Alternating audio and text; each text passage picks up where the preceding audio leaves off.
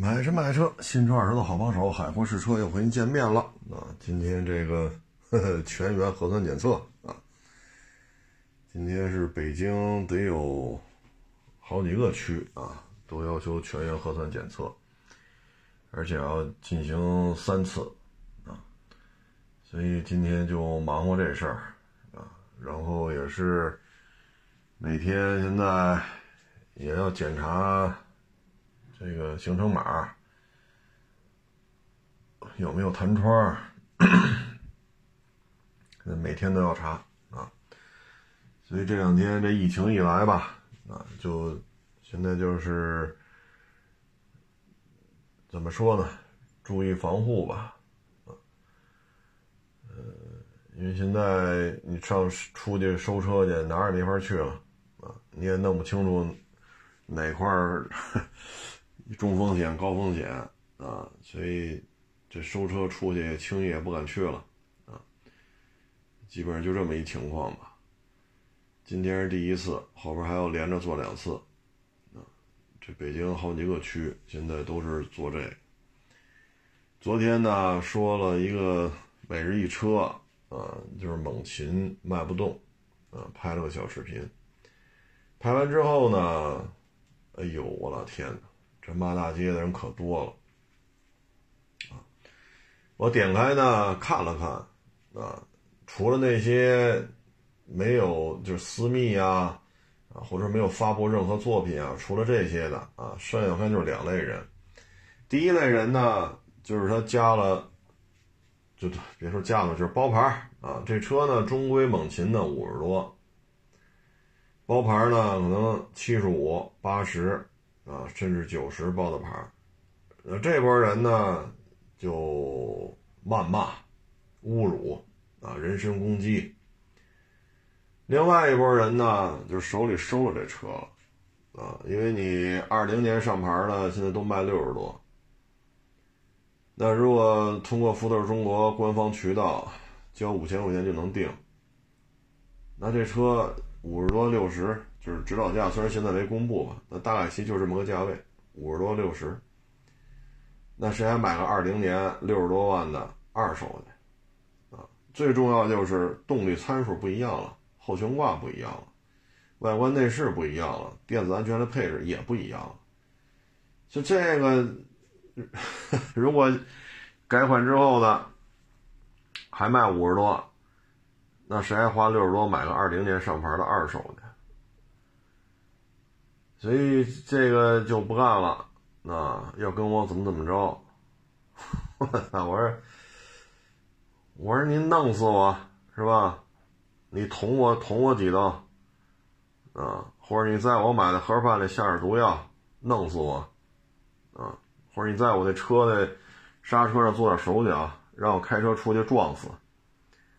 那改变不了。F 幺五零新款在今年就要在国内上市的这个趋势啊，所以这现在这个就是这么个状态啊，所以有时候觉得，哎呀，我说咱有这么，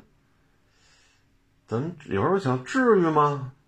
是吧？你说那福特 F 幺五零，那要不然你把福特中国轰出去得了，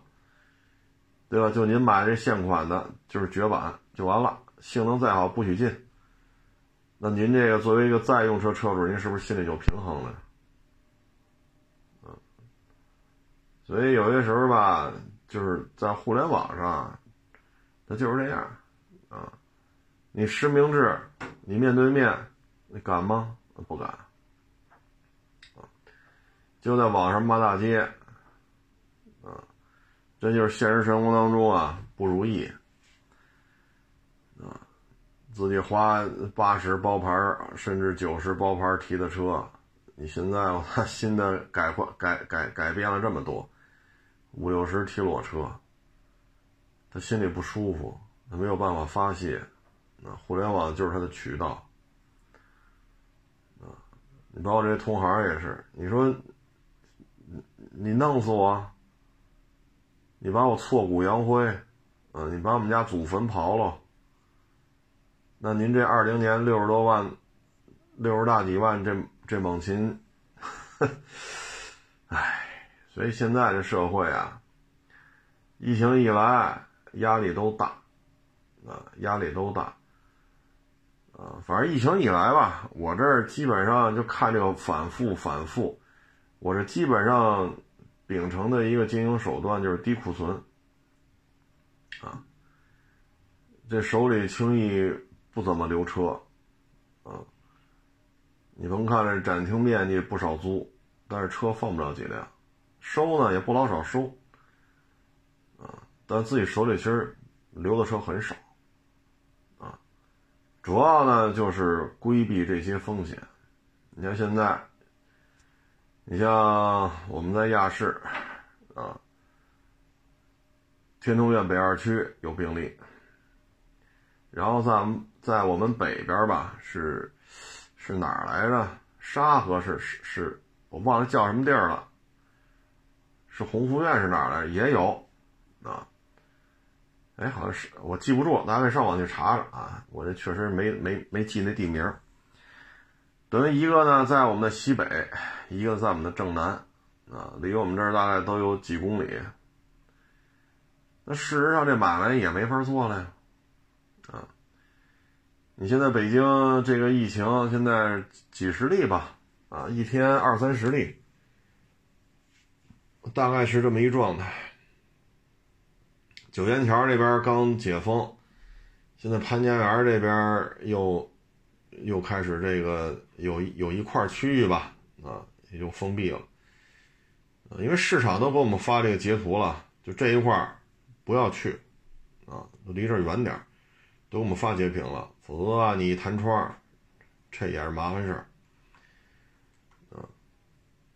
所以现在等于你说过去收车，只要是顺路，那哪儿都能哪儿都能收去，对吧？只要不出京就完了。现在可不行了，哈 哈万一你今儿去了，人说了，万一啊，说明儿确诊病例，昨儿也在这儿，那我也去这儿了，那这就麻烦了。那我也预知不了这些事儿，所以现在呢，基本上就这两年多啊，疫情以来。嗯，基本上就保持一个低库存的状态，啊，基本上不压这么多车，那能批发就批发了。说您挣钱是吧？您挣得多，我们不羡慕，沾巴点就完，加个五百、一千、一千五、两千，我们不眼馋。你看一百零几万的车，我们收过了，就挣八九千块钱，就纯利啊，也就八九千。给别人，您发财，啊，我们不掩护。您少挣钱了，确实少挣钱，但是我们也规避风险了，因为有些车你弄不好，这一辆百十来万的车赔个二十二十五、三十，轻轻松松就赔进去了，所以这个，唉，疫情一来吧，这个对于各个行业又是一个影响。嗯，反正现在这疫情吧，就是早期控制，啊，早期控制，啊，这样的话能够阻止它的这种蔓延，啊，大面积的传播，它是可以阻止的。所以呢，就是承受一下这个这种管控吧，啊，其实你说我们自由出去没问题，你只要别去那些中风险、高风险就完了，这是没有问题的，啊，但是。它肯定受影响，啊，扛个十天半个月呗，就五月中啊，这疫情怎么着也摁住了。包括上海也是，五月中旬还还还还摁不住啊，啊，弄完就完了，是不是？等夏天啊，这个温度也上来了，那就接着干呗，现在等于就是还是注意个人防护吧。然后现在这个车型啊，呵 呵你看这福特烈马港里边二点零 T 的，这价格掉的是真厉害，现在就四十亿出头了，啊，四十亿出头了，这没办法，啊，这港里边现在出货也是费劲，一呢很多人来不了，二呢很多地儿物流也受限制。啊所以你销售速度就就也多多少少是受些影响的。那经销商也牵扯一回款，啊，特别是有些经销商钱都是扎来的，这钱都是有息的，啊，你这放的时间越长，息越多啊，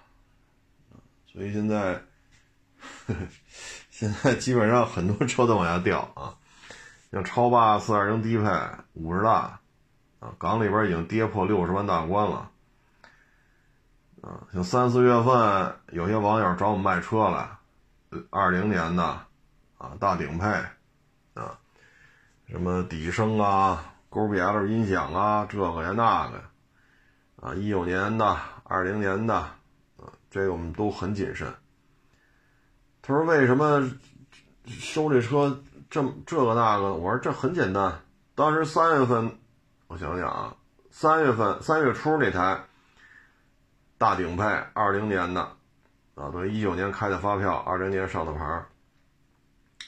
我说这车好卖，但是现在可不敢给你高价，为什么呢？当时三月初吧，我就跟这网友说，我说现在您这两把锁霸道确实是很好，但是现在当时啊，港里边超霸六十二，我说这都是相互制约的，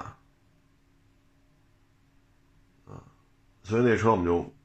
他说他想卖，我说这收不了，这价格收不了。啊，他呢想以一个比较高的价格往外卖，但是我看了看朋友圈，啊，这两天还翻了翻他那朋友圈，还开着呢，也没卖出去。但是如果他这个月说再开过来，那比三月份给的价格还低，因为那会儿超霸低配国六的六十二，现在国六超霸四点零低配五十八五十九。所以你这车现在就这么持续的往下掉，啊，这也是一系亚，那也是一系亚，对吧？也都是丰田的，唉，所以现在这个风险还真是比较高，啊，包括现在港口的 LX 六百，这车现在也国六也报也也过了，那这车一出，你对于准新的 LX 五七零就是一个巨大的冲击。这是换代车型啊，所以，哎，反正现在整个经济形势不是太好啊。然后疫情嘛，客观的对于物流啊、人员往来啊，也有一些这种副作用。当然，我们都能支持这个防疫政策，也能理解这防疫政策。唉。但是这么一弄的话，新车这个价格一下调，很难办，啊，很难办，你像这福特烈马就是，你现在就四十亿出头在港里边，当时弄得多热闹，说能跟什么路虎卫士死掐，能跟牧马人死掐，还要说他比吉姆尼还要一块死掐，我勒个去，我这都什么选车的角度啊？跟路虎卫士当时确实喊到了，有一阵喊到了七十多万，这跟路虎卫士确实价格有重合了，还有喊到五六十的，这跟牧马人确实也有重合，包括现在四十多跟牧马人也有重合，但是怎么就和吉姆尼都扯在一块儿去了？哎呦我老天，哎，这也不知道从哪个角度写了，这可能是啊。而现在呢，就是收车的价，就得考虑这个。这个一来疫情啊，可能两三礼拜，这生意就会受影响啊。现在收车也都考虑这个因素说谁愿高价收谁收。这两天呢，也发了几个来自于台湾省的二手车，啊，总体看价格还真是不低。你像一四年的纳智捷，它叫 U 七啊。我看着像大七，但是又不太一样。嗯，二点二 T，一个 SUV 啊，是前驱的自动挡，跑的也得有十几万公里了吧？好家伙，这还要折成咱们人民币的话，也得卖个大几万块钱呢。这个确实是不便宜啊，因为纳智捷在咱们这边二手车价格没这么高。再一个呢，就是二零年在台湾省上牌的东风啊，一个就算是面的基础上改的吧，双排座的有一个小平头的这么一个面的，啊，一点五自吸手动，汽油机中置后驱，啊，就这么一小面的，二零年上牌的，跑了三万多公里，双排座啊，就这么一小面的要五十二万八，按台币啊，台币要五十二万八。我说咱们这边这车我还查了一下，当时这车新车售价在咱们这边啊四万九千九。我说这这这二零年的跑了三万公里，怎么就卖到五十二万八？没想到！所以我就说嘛，这东西就是咱们要把这个台湾收不回来，这台湾二手车。你像这个纳智捷的价格，包括这东风小面的的价格，这肯定会有一个大幅度的一个下降，啊，这这这个价格，好家伙，这咱们这边 有点意思，啊，有点意思，嗯，反正台湾省现在的汽车工业吧，你想想，它跟三菱也有合作，啊，像君阁，啊。这也算是从台湾三菱引进过来的，包括蒙迪欧，啊，国产的第一代蒙迪欧之前，他引进了一批叫蒙迪欧 M 两千，那就是好像是台湾那叫六合吧，是福特在台湾的一个合作合作商，是他们弄出来的，当时也弄到咱们这边卖了，好像是叫六合啊，叫蒙迪欧 M 两千嘛。然后才是长安福特国产的蒙迪欧，就是 2.5V6 带仨电视的，啊，所以台湾的汽车工业呢，纳智捷算是一个纯粹的一个自主品牌吧，但是呢，可能资金啊、技术啊、经验呀，可能没有办法让他去，因为台湾现在只有两千万人口，你就这么大的一个市场。啊然后又有大量的，首先大量的日本品牌，对吧？在亚洲地区、亚洲亚洲地区这个各个国家、各个地区啊，包括咱们国家的这个台湾省、香港、澳门，日本品牌这绝对是占有率很高的。然后呢，又因为台湾啊这些年一直哈着大老美，所以大老美的车呢，在台湾也有一定的。保有量，包括刚才说那个蒙迪欧 M 两千啊，然后呢，德国车在台湾也有市场啊，这很很很简单嘛啊，大奔，对吧？你这车它是不是总得用来撑门面吧？啊，大奔驰、大宝马啥的啊，然后我看台湾的一些特勤机构吧，他用这个迈特威。啊，是 T 四、T 五、T 六，T 六好像没见着，T 四、T 五应该是有啊，因为有时候看新闻里能看见，也是他的特勤单位吧，啊，所以呢，你这么多实力非常雄厚的竞争对手，拢共就两千万人，那它的人口数量大致也就是北京，啊，大致就跟北京人口相比，它还好像还稍微少点它跟上海比，这人口数也没有上海人多，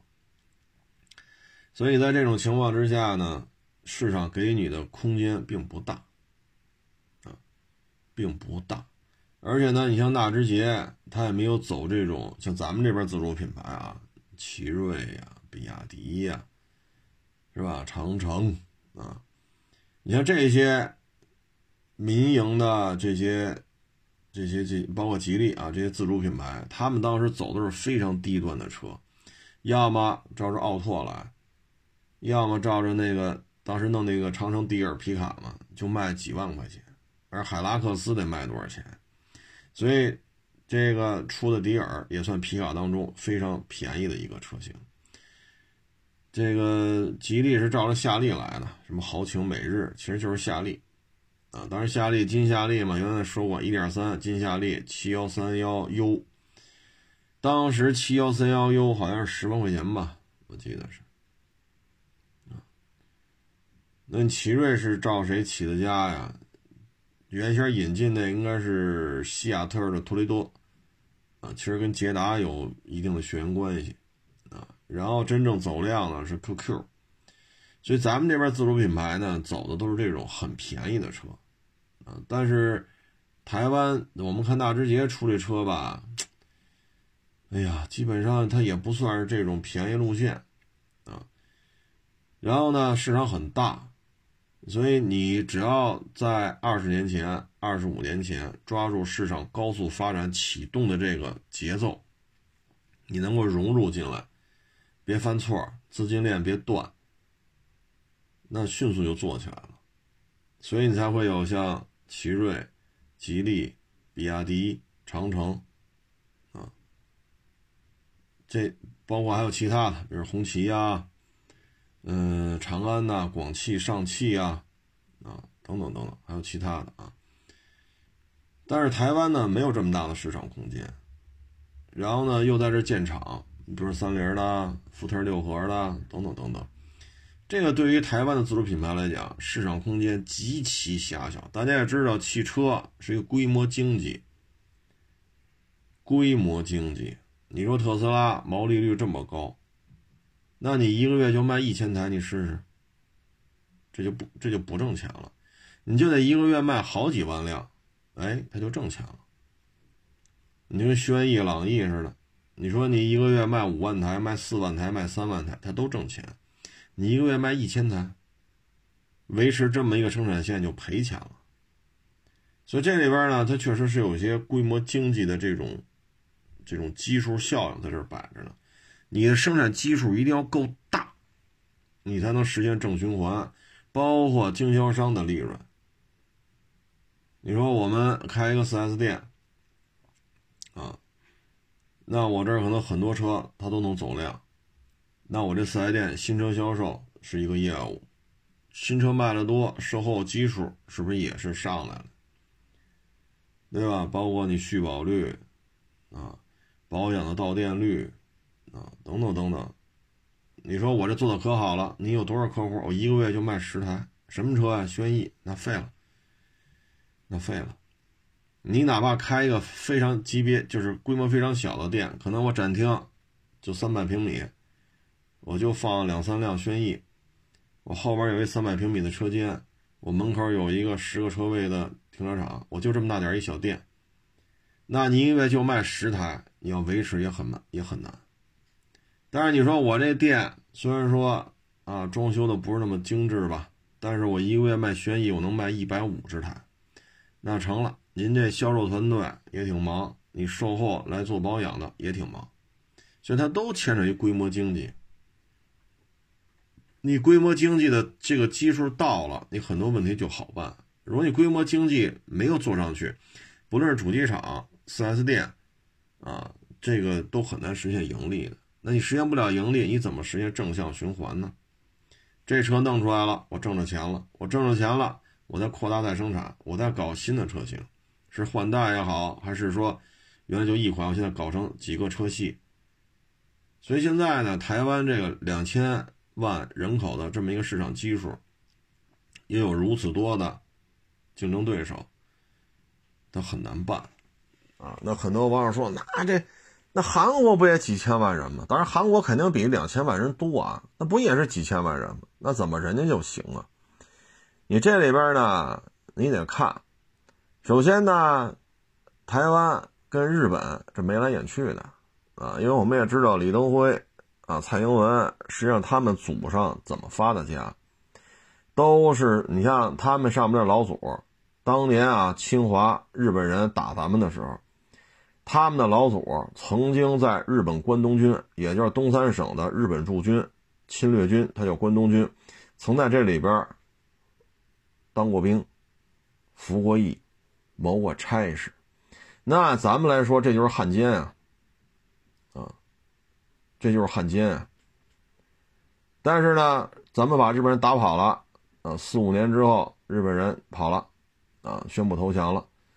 那这个。他们的这些祖上的这些人受到清算了吗？没有。这些人没有受到清算，所以他们跟日本人之间老是眉来眼去的。你让他们说我们要保护自己的本土的这个，就是台湾省自己的自主品牌，这做不到。再一个，你像台湾现在实际上就是美国的一个棋子儿，啊，它就是一个棋子儿，它还不如乌克兰呢。乌克兰最起码是个主权国家，你说台湾哪个国家？你说联合国承认吗？对吧？你说现在，你说北北美、欧洲、呃东亚，就这些这三大经济体，这三大经济体当中哪个国家敢敢说台湾是个国家？台湾就是中国的一个省，所以呢，他就得哈着美国人。那美国的汽车工业要来怎么怎么着，他也不敢。这边的哈着。日本人这边的哈着美国人，所以他没有说说我要用一些行政手段啊，然后扶持自己的这个台湾本岛的一些工业，他现在够呛啊，够呛。然后呢，因为他就是这么一个身份，你说做强做大，这这也不现实啊，不现实。所以现在台湾呢，我们可以看到，他现在连摩托车工业。做的其实也不是，你要说搁九十年代啊，我们我当年玩摩托的时候，三阳啊、光阳啊，那会儿也是神一样的存在啊。那会儿跟国内的摩托车相比，人家那个那那不亚于本田铃木啊，什么雅马哈啊。其实你倒一下，光阳、三阳，其实他们的起家也离不开日本四大的这种。技术支持，但是呢，现在也是没办法。要不你搞一个行政的屏蔽，说不要让四日本四大在台湾台湾省卖这么多，你扶持一下，现在也有难度。啊，我看台湾日本四大的这种摩托车销售量很高，而且现在呢，在国内呢，光阳、三阳实际上也就剩下个踏板了。跨骑式摩托车基本上在国内没有什么，没有什么动静了，已经不像我们九十年代是吧？什么野狼幺二五，是吧？什么光阳幺五零大太子，啊，那会儿这些车可是让我们流哈喇子。现在，你说，就现在也就剩下个大踏板了，啊，比如说排量二百多的，排量三百的，排量四百的，或者排量再大一点。也就这些了，剩下没有太玩得转的了，啊，所以台湾的这个这个摩托车工业啊，发展的相对要比像纳智捷这样的汽车工业好一点，好一点。毕竟摩托车在台湾呢，这种气候，它骑摩托车呢好停车，费用低，气候也适合骑摩托车，那你买汽车停车也是个问题。费用也在这儿，这这这，你这汽车相关的税费，和你弄个幺二五、幺五零，咱们就当个代步车嘛，幺二零、幺五零足够了。你这二者之间的购车的费用，持每年的持有成本，这都不一样。而且气候确实也适合骑摩托，啊，所以在这种情况之下吧，摩托车工业相对还发达一点，汽车工业真是不行了。啊在台湾省呢，光阳、三阳摩托车的销售量还是可以的，占有率也比纳智捷强多了，啊，大致是这么一情况。说到这儿呢，今天看了一个通知，哎呦，看完了我也是心里咯噔一下。上海呢是中国商飞，商飞的一个材料的一个一个副总设计师还是总设计师啊，在给。这个社区做，呃，志愿者的时候呢，突发急症，啊，死了，啊，死了，嗯，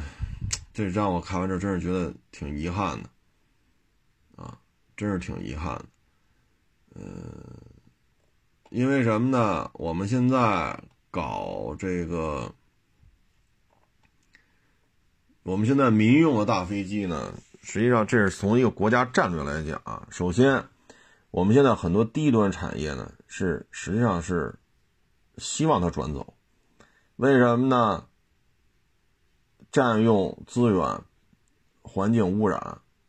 啊，所以我们很多这些对于环境啊，或者说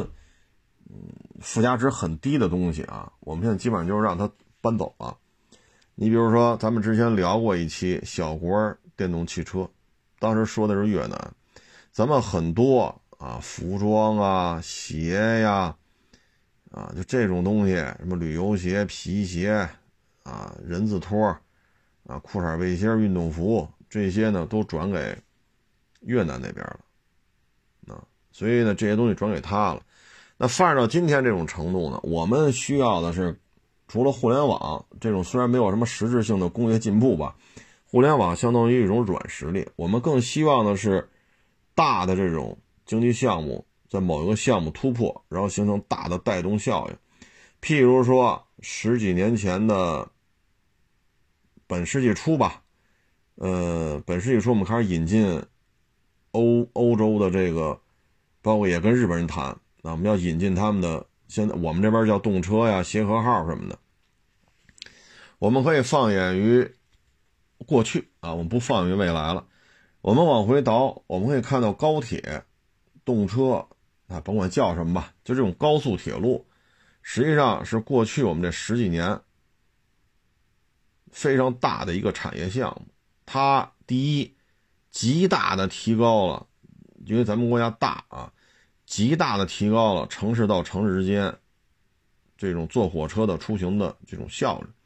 货运的效率。啊，过去我们在坐绿皮绿皮车，可能很多网友没有印象啊，我小时候这个绿皮车可没少坐，啊，挂单挂挂单挂，啊，很慢。绿皮车非常的慢，车速也就是五六十、六七十。但是现在我们可以做到时速三百、时速四百。啊，前两天我看做测试都做都做到六百了，那就铁道部那个实验的那个那个快速快速火车都跑到六百了。嗯，然后这个东西我们一旦实现突破之后，我们会实现大规模的国内某一个。就是就是铁路吧，就铁路这种出行方式的效率极大的提升，然后进行辐射于全地球。我们的地铁也好，我们的高速铁路也好，美国的地铁用了我们的一些相关的产品，对吧？然后你看中老铁路啊，等等等等，包括其他的一些大洲啊，我们的铁路。已经事实上形成了一个能够赚取很多利润的，而且对于当地产生重大这种国家正面形象的这种效应的一个出口项目。而且呢，它是高技术壁垒。你我们给你提供了这个高速铁路，那像有些国家是跑一百二就挺快的了，因为我们原来铁路得跑六十。行，你们要一百二，我给你造时速一百二的。它的高技术壁垒实际上就。对于未来几十年，两国家的经贸往来，它是一个压舱石，啊，所以像这个项目高铁，我们用了三到五年，基本上就掌握了一些核心的技术，又用了三到五年，就已经把它吃透了，就可以实现全国的这种火车，都可以实现三百公里以上的这种行驶速度，啊，遍布大江南北。然后过去这十年十几年，就大量的在海外进行开工建设，对吧？包括地铁，包括火车，啊，伊朗的地铁，包括沙特的地铁，包括美国的地铁，你看这都是咱们的。所以呢，一旦我们掌握这个技术，它带来的产业、带来的这种产能、带来的这种对于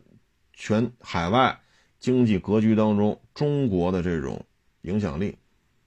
当然肯定挣钱啊，这肯定是挣钱，这都是非常非常非常重要的，带动效应是非常强的。那现在呢，大型客机这个目前咱们国家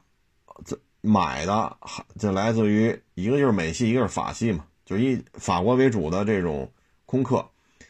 啊，然后美国这边的波音，啊，原来还有个麦道啊，什么这那，现在就是波音了啊。这两大家，实际上它具有非常大的这种产业链的带动效应，高附加值。所以呢，咱们现在对于一些附这个附加值太低的，我们基本上就放弃了，啊，我们就放弃了。你比如生产这人字拖，你说这玩意儿。你就让越南生产了，这影响咱们国家安全吗？这裤衩背心运动服，咱就让越南生产了，这影响咱们国家的国防安全吗？啥都不影响，你该拿走拿走，但是呢，像大飞机，这可能就是从 现在这回我们就放眼于未来了啊，往后倒二十年、三十年，甚至四十年、五十年，这对于咱们国家是一个新的。产业项目的一个大的增长点，因为我们现在看，电动汽车已经继承事实了，我们已经可以说成为一个电动汽车产业链当中，基本上所有的零配件我们都可以外销。也就是说，这种庞大的、成熟的、丰富的产业链，才会形成了只有在中国可以随随便便，只要你有钱，你就能干一个全车的造车新势力。对吧？你你上印度搞去，包括越南的，咱们那次小国电动车那期节目，越南这电动汽车，它很多核心零配件不也上中国来采购来吗？所以你越南搞你就搞呗，你越南不具备搞电动汽车的这种工业条件，什么东西都外购，成本高还是低？就跟五菱宏光 mini EV 似的，没涨价之前两万八千多起步。日本人买过去了，拆喽研究。哎呀，他说这里没有用一个日本的零件，那我们要生产，要么我们用日本本土的，要么上中国去采购。但是这台车如果这么一弄，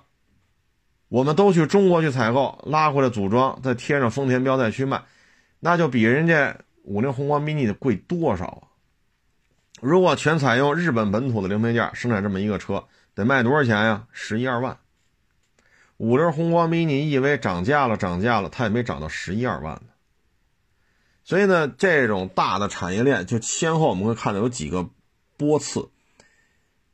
高速铁路、包括地铁、包括盾构机，这实际上这是一波，它是轨道交通的产业链，现在做的很成熟了。我们已经可以说，轨道交通这一块我们称霸于这个地球。别的不说，我们有世界最大的高铁网，就这一句话就够了。你说造地铁，你说北京、上海这个地铁网的城市地铁网的运营里程啊，运送人这个人员的数量，人别的国家来一看，那就你们干呗，就是钱的事儿呗，就别说别的了，对吧？然后现在就是大飞机啊。空客和波音每年都要往外发售很多的大飞机啊！你不管是 A 三几几啊，还是波音七几几啊，这是高附加值的。那现在我们有了运二零，但是运二零这个东西出口吧，它就比较敏感了，它是军用军用机。那可能很多网友说，把它直接改成民用机不就完了吗？这可不是这么改的。民用机改军机好改，军用机改民机这很麻烦。首先，你是不是要出国？这飞机只要一出国，各种适航证你拿不下来，噪音、耗油量，对吧？作为一个民用航空公司来讲，它首先要算你这耗油量的问题。咱这军机考虑耗油量吗？考虑，但不重要。它考虑的是我拉这么多，比如装甲车呀、坦克呀、火炮啊，我能飞多少公里？我要考虑我战略投放的距离。这是第一位的，然后就是这载重六十六吨，比如运二零，官方说载重六十六吨，那载重六十六吨，在这个重量范畴之内，你这个卡车呀、火炮啊、坦克呀、防空导弹发射能不能开进去？它要要求你座舱足够宽、足够高。为什么伊尔七十六很多东西拉不了？伊尔七十六是细长的，咱们这个胖妞胖妞，咱这货舱是短粗的。所以很多装甲车、坦克、自行火炮、导弹发射车，包括一些自行雷达啊、自走的雷达啊，这些车辆能直接开到运二零里边，伊尔其实就开不进去。所以它设计理念不一样。但是民用机这也是一个巨大的市场。首先，咱们国家波音啊、空客啊这些飞机数以百计，虽然说我没有查到具体的数额吧，但是几百架总有了，每一架都是以亿为单位的，不是人民币。是美元或者是欧元，亿多少亿一架，然后还有非常庞大的售后服务市场，零配件供应，这都是高附加值。所以这次上海防疫死了一个商飞的一个材料设计的一个总总总师还是副总师，这抱歉没记住，我就觉得真是太可惜了，因为岁数不大。啊，那对于这种咱们现在搞这种民用的飞机，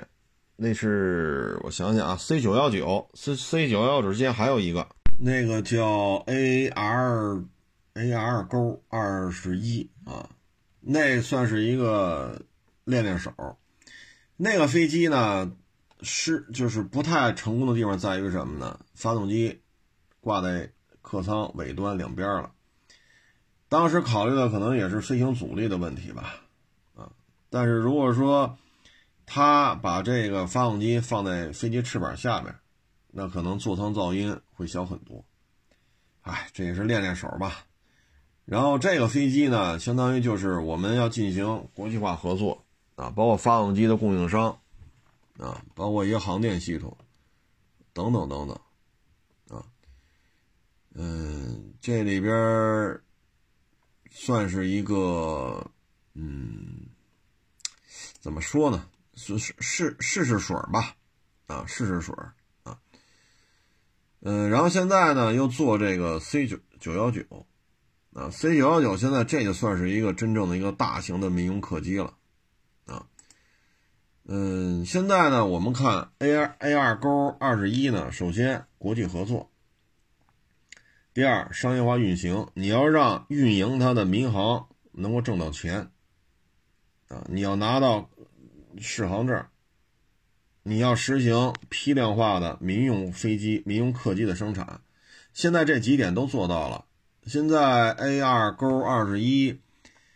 嗯，我也是听说啊，说每年的年产量能做到几十架，啊，这个已经是成功了。它呢，基本上就可以取代运七了。运七原来呢就是螺旋桨的，军队有啊，但是在二十一世纪二零二二年吧，A 二钩大小吧类似于运七，但是呢这是双发喷气，那是螺旋桨，设计的年代也不一样，因为运七也是来自于前苏联的，也是几十年的之前的设计底蕴了啊。现在呢，这些通过 A 二勾二十一，我们都实现了国际化合作，让民航公司能够运营，能够挣钱，消费者能够接受它的飞行的这种品质，然后呢，你的这种大型客机的这种年生产的这种量，当然了 A 二勾不算大型客机啊，我只是说它要体验这些东西。你看咱们这个运二零，它也是产能不断的提升。那是军品，这是民品，不一样啊。所以 C 九幺九呢，现在试飞啊，也是这种各种试飞啊。现在呢是现在 C 九幺九这个年产啊，大概是要大几十台啊。现在在咱们国内也在进行它的这种产业的这种配套。包括你是生产翅膀的，它是生产前起落架的，那个生产后起落架的，啊，这个生产这个座舱门的，等等等等，啊，在九十年代，我们当时接了很多卖道的活我们把运十给停了，我们接了卖道的活当时是想通过组装卖道 MD，是 MD 八二吗？记不住了啊，这一晃二十多年前的事儿。我们想通过组装这个来学习更先进的大飞机制造经验。虽然说大飞机制造经验没学到实质性的东西，没学到多少，但是我们可以很娴熟的为波音，啊，后来也包括一些空客的零配件，我们可以很娴熟的为它生产垂尾啊、机舱门啊，啊这个那那个这个呀，啊，所以现在大致七八十台到一百台，不什么台了，就是架七八十架到一百架每年 C 九幺九，这个我们现在事实上已经具备这个产能了，因为现在 C 九幺九已经有好几架在进行各种试飞了。这个飞机现在好像是一七年吧首飞的，啊。就算是一个，真是算一大客机，但是跟七四七啊、A 三八零啊，这还是有距离啊。但是作为大飞机来讲呢，可以了啊，因为这 C 九幺九呢，呃，也是据说啊，尾号幺九代表最大载客量一百九十人啊，但是这不见得科学啊，也是东一耳朵西一耳朵听来的啊。这个飞机呢，我们要转军用军用机，目前看是够呛。那为什么呢？就是很多网友说你这不是有什么自主知识产权吗？各位啊，国际化合作。刚才说 A 二勾二一的时候反复提这个词儿。你现在这飞这这个飞机啊，有很多东西是外购的。其实主要是三点：第一，材料学，怎么能够减重？因为它是民用机，它不是军用机，它不用考虑说我拉着一个自行火炮，我得在那草皮的那个跑道上降落。或者黄土的那种跑道上降落，我不需要考虑这些，它不需要那么高的强度。因为运二零要考虑，我拉一自行火炮或者拉一坦克，好，那是土跑道，拿推土机来回推推，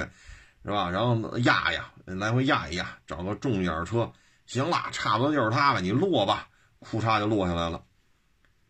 这民用机可没有这么用的，所以呢，你要减重，你要降低油耗。啊，材料学对于这个来讲很重要，尤其是一些层级比较高的铝，飞机上用的这个铝制产品，我们现在不是太玩得转啊。这是第一，材料学，复合材料怎么能够强度相同或者强度略有增加的情况下降低它的重量，这样的话降低油耗。民用机航空公司要运算的是耗油量啊。第二，发动机。这咱们现在就是短板，啊，就是短板，这个有什么说什么，啊，有什么说什么。咱们这个飞机，你现在九幺九，你只能是外购，啊，只能是外购。不外购的话，咱们这个飞机现在，哎呀，咱们现在这个做不了。啊，做现在做不了。当然，将来 C 幺九幺九肯定是换咱们自己的发动机，但是呢，现在还不行。啊，嗯，第三个呢就是航电系统。啊，航电系统，这三点呢实际上是咱们比较弱的，尤其是大发动机。我们运二零刚刚解决了用国产发动机替代从俄罗斯进口的发动机，耗油量降低了。负荷量能从六十吨，据说能提到六十六吨，航程呢能再增加一点但是呢，民用机跟军用机要求不一样，所以这个呢，你现在让它转成军机，像美国的这个 P 八，对吧？这个 P 八这飞机，你说那不就是波音的这种客机吗？人家有非常安静的飞行品质，然后呢？这个耗油量也很低，航程也比较大。那作为一个反潜机来讲，它也不需要做什么机动飞行，对吧？它只要把潜艇、水面舰艇，啊，把这种水面、水下这些态势感知到，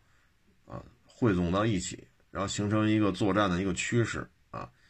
结合本方的直升机、战斗机、潜艇、水面舰艇，啊，然后通过卫星也好，通过数据链也好。他只要把这些活干完就好，他不需要说短距离起降，像运二零似的，什么草皮的跑道、黄土的跑道，他不需要。所以现在呢，这些呢，我们需要大量的外购。那这个你要改军机，你就弄不了啊，弄不了啊。所以现在走军机确实有难度啊。那现在呢，我们看 C 九幺九，现在大概的预测呢？九幺九的项目现在应该是交付没交付的这么一个状态吧？临界点了，就类似于咱的零零三大航母似的。嗯，今年肯定得下水，下水之后再过两年吧，咱就一瞎说啊，大概两年可能就服役了。现在 C 九幺九差不多也是这么个状态啊。然后现在预测呢，C 九幺九这一个飞机所带来的产能要超过一万亿人民币。由于过去这些钱都给空客了，或者给波音了。这钱就花出去了，售后服务还得接着花。那这钱我们自己来挣，自己这个自己来解决这个问题，所以这将拉动一个上万亿人民币的一个产一个产业项目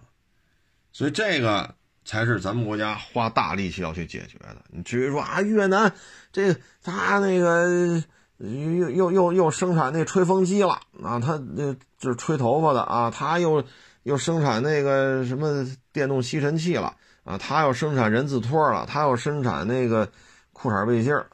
这种低附加值的啊，让他来做没问题。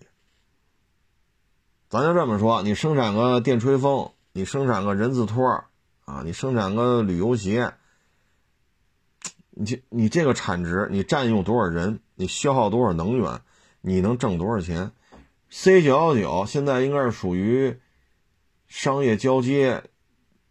即将商业，大概这么个临界状态吧。我这具体我也没查啊，也许它有一架两架的，可能已经投入民航运营了，也许是快了啊。这个我具体没去查去啊。它这个产能的提升就很重要，但是呢，这次呢，咱们这材料工程师呃，材料这总师突发疾病，在小在上海这个小区里做志愿者，哎呦，看完之后我真是觉得。咯噔一下，啊，因为咱们现在呢，九幺九之后呢，还有九二九，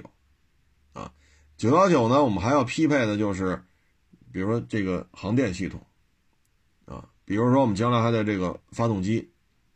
啊，这些东西呢，我们外购的比较多，啊，你看我们这大量的，比如发动机就是外购的，啊，发动机就是外购的，很多机载设备也都是外购的。啊所以这个转转军机转不了，转不了，因为外方跟你合作，他是有前提的，这就是民用项目，啊，这就是民用项目，啊，你不能玩太大，玩的过了，人家会拒绝提供，啊，所以这个就是，哎，慢慢来吧，啊，所以今天这个。咱们这个总师啊，说突然这个突然一下去世了，哎呀，我也真是觉得太可惜了啊！现在呢，我看 C 九幺九吧，这个研发团队啊，普遍比较年轻，三十来岁啊，所以这是一个希望，咱们国家的希望，咱们国家民用航空的希望，这也是咱们中华民族的希望，因为民用大客机、民用大飞机啊，这个产值是非常高的。然后 C 九幺九、C 九二九、九幺九呢，现在已经具体有多少架在试飞，我不知道啊。但是这已经有好好几架了啊，至少得好几架了。也有可能有预生产型，同样跟试飞验证的飞机，那可能可能，我就一瞎说啊，可能超过十架了啊。那这个飞机出来，然后九二九更大，九二九呢，可能就是二百大几了。啊，当然这我也是一瞎猜啊，因为 C 九幺九呢说的就是一百九十人，一百九十个座位，那 C 九二九那就是二百多人呗，二百大，那这飞机就更大了。那这个东西一旦出来之后呢，对于制造业回归啊，原来特朗普不是说了吗？美国优先，制造业回归，这个现在美国这个民用大客机，这是它一个重要的盈利项目。如果说，中国的九幺九、九二九做大了，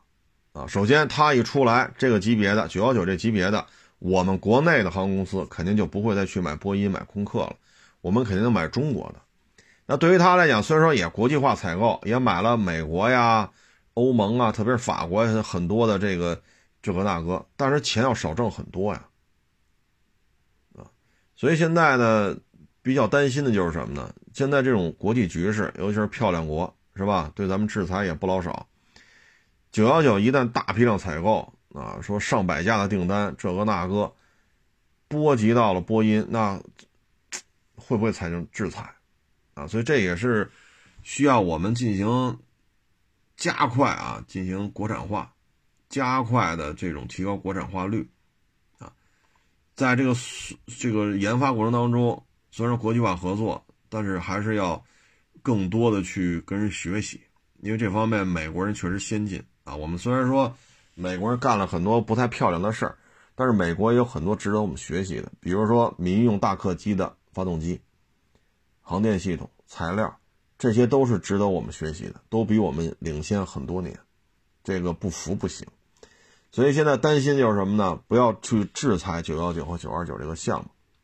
然后也希望呢，我们这个非常年轻的研发团队吧，能够加快它的国产化率。那军机呢，也需要这种啊，但是具体还得看吧，啊，所以我们觉得产能吧，啊，这个怎么说呢？事关的东西啊，太太多了，啊，事关的东西太多了。其实呢，还有一种观点吧，就是我也不知道这这具体航空工业不是那么了解啊。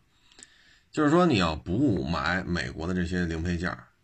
那你现在让美国给你发适航证，对吧？现在事实上就是得求人家，飞机好不好放一边，给了你适航证，代表 C 九幺九就可以进入美国的机场，走美国的航线，这是很重要的一点。所以呢，你就要让美国的零配件供应商也要挣到钱。那在这种情况之下。才能达成一种妥协，就换个角度来讲，这也是一种说法，啊，哎，反正不容易啊，真是，真真真是不容易，啊，嗯，现在呢，一个是欧盟，啊，一个就是老美，啊，适航证也是个问题，啊，哎，反正咱就不操这心了。啊，咱就，呃，相信能把这事儿办好了，啊，毕竟你看今年或者明年吧，应该，应该是能进入实际的民航运营了，应该是啊，因为我忘了什么时候看过一个，是谁写了个东西，就说在咱们试飞中心，有好几架 C 九幺九在那进行试飞呢，啊，试飞的飞机挺多的。因为一七年这飞机就就可以试就起首飞成功了，啊，嗯，我觉得这个项目干成了，未来二三十年、三四十年，这都将是一个产业效能巨大的一个增长点。你指着互联网，互联网现在能摆平的都摆平了，吃喝拉撒睡能摆平的哪个还没放过？啊，你说二手车摆不平，摆不平那还投资干呢，对吧？一波一波还往里投呢。没有一个二手车电商平台说能盈利的，能解决一车一况的啊，解决非标，那也一波往里投。剩下能解决的都解决了，啊，接下来可能就是人工智能了，啊，所以互联网事实上的高速的经济增长的这种潜力，现在已经逐渐的削弱了。高铁现在国内的已经盖的差不多了，就高铁网，我们接下来只能是往外走。包括地铁，现在很多城市都不批了，啊，所以接下来产业项目就是这个，那所以这次九幺九这个总师突发疾病，我是真是感觉挺痛心的，啊，